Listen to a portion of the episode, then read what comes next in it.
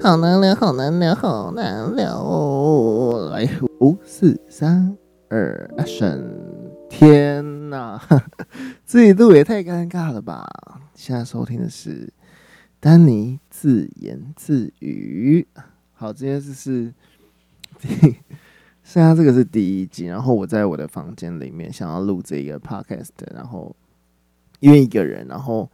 在一个空间里面，然后一个人讲话，这样子自言自语，这应该没有人要听吧？不过我觉得没有关系，就是我们可以把我们的话储存下来，放在网络上。哎，想听的朋友们就听这样子。然后因为主题我也还没有想到，主题的话我们来直接参考一下，因为 Podcast 上面有很多人。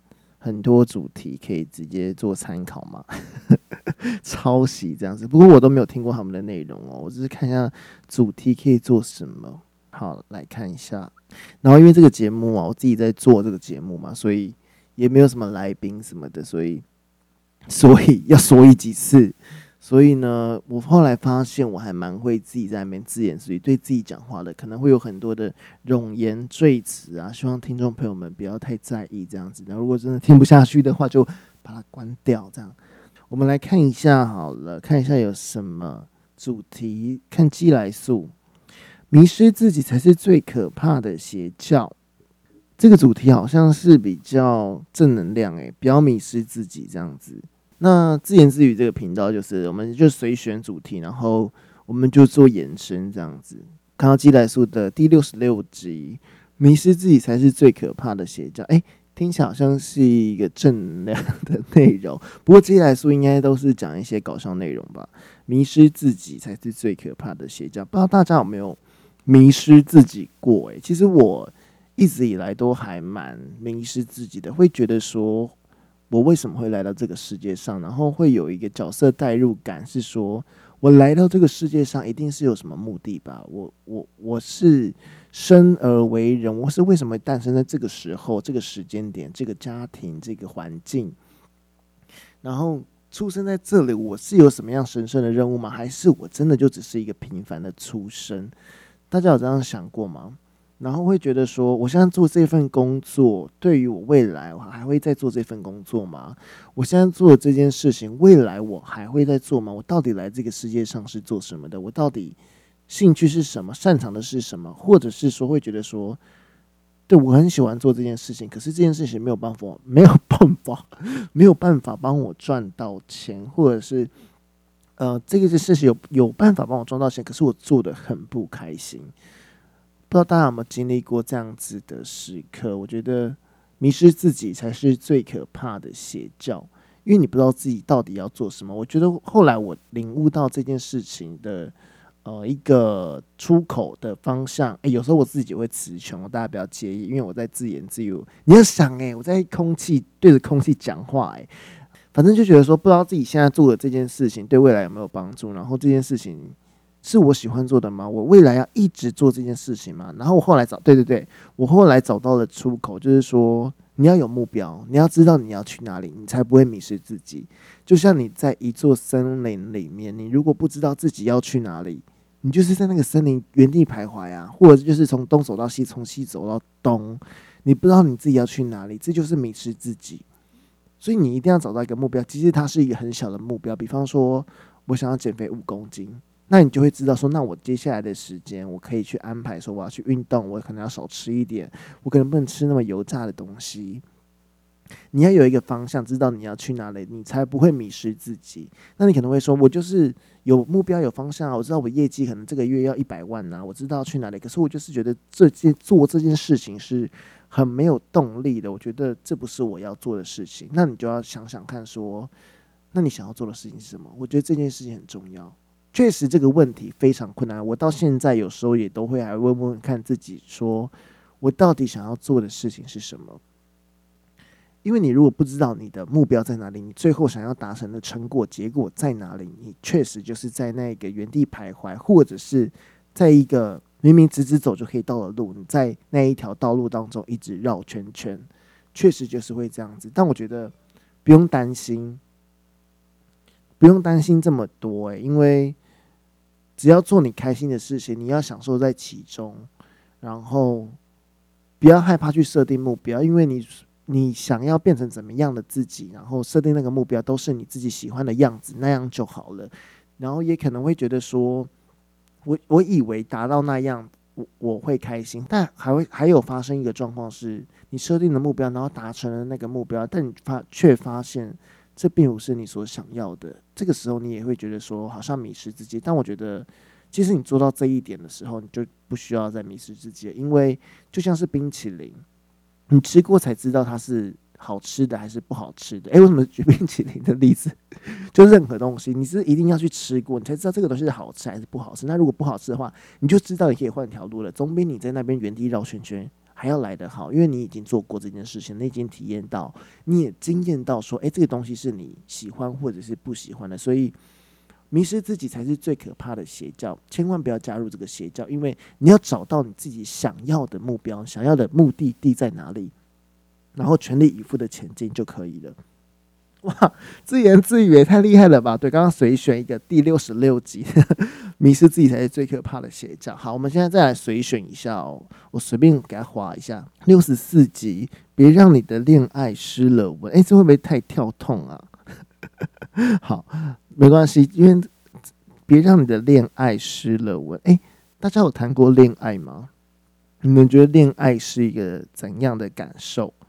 爱情要如何保持新鲜啊？其实我也困惑这个问题，真的好难哦，真的好难。因为我确实是一个比较容易新鲜感没有的人。然后这个题目讲到要如何不要失了温，我个人是觉得啦，一定要不停的尝试新的东西。可能两个人要一起做更多新鲜的事情，没有体验过的事情，是两个人共同去。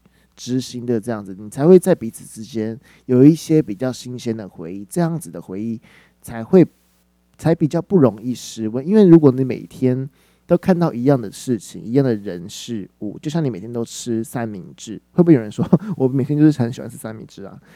但我要举的例子是你每天都吃三明治，你就是会腻啊，你就是会失温呐，你就是会对这个东西已经没有了期待感，跟没有了那种兴奋感或者是惊喜感。对，我觉得是惊喜感。你每天都看到你的另一半宅炮的样子，然后蠢到不行的样子，或者是邋遢到不行的样子，然后他永远很长夫妻吵架有没有？都会常说他永远袜子都随便乱丢，他永远就是在睡觉。当你觉得说他永远在做一件事情的时候，这个就是一个警讯了，就是你们之间没有一个惊喜感。所以我觉得是彼此之间都要给另外一半。不一样的样子，不是说每一天都是一样的，然后去不一样的旅行，在旅行过程当中，你会看到不一样的彼此。啊、你可以一起去登山，可以去一起去游泳，或者是你你就突然去学个跳舞，然后那一阵子你就可以疯狂的表演舞蹈，或者是你们也可以在节庆当中去尝试各种不同的餐厅。我觉得这都是在维系爱情恋情之间的一个啊、保保温的一个方法。天呐，我也太厉害了吧！别让你的恋爱失了温。所以这个主题的话，我是这样子跟大家分享。好了，我们可以选别的，我们就是每一集就选三则随选这样子哈。再来随选一个，看一下表姐必请，来看一下丹尼表姐的节目有什么主题好了。好，二百五新闻周报：全球企业退出俄罗斯市场，不吃麦当劳不会死，但人民会发疯。大 S 散架酷龙，哎，这好像是。新闻类型的 podcast，这集我没有听，刚刚那些我都没有听过啦，就偷主题，偷主题这样。好，我们来讲一下，他这边讲到大 S 闪嫁酷龙具俊业，如果再次离婚就听牌了。诶、什么是听牌啊？是现在结婚离婚不能离超过几次，是不是？不好意思，我孤陋寡闻。不过大 S 闪嫁酷龙具俊曄，人家就是说二十年前的初恋，然后二十年后他在等待你，然后。等待你离婚，然后有这个机会可以再重续姻缘，哎，真的蛮有蛮有缘分的。其实我也有这样子的经验。我觉得爱一个人啊，就是你会在心里留一个位置给他，不管说彼此之间啊过了多少的时间，他永远就是有一个位置在那边。可能你们分手了，但你的心里永远有他的位置。大家有这样的情况吗？我个人是有啦，因为。我很喜欢过一个人，然后我们中间也是，我们分手的原因就是吵架而已，然后彼此都不低头，就冷战、冷暴力，然后对彼此，所以我们就是直接疏离，直接撤掉这样子，然后。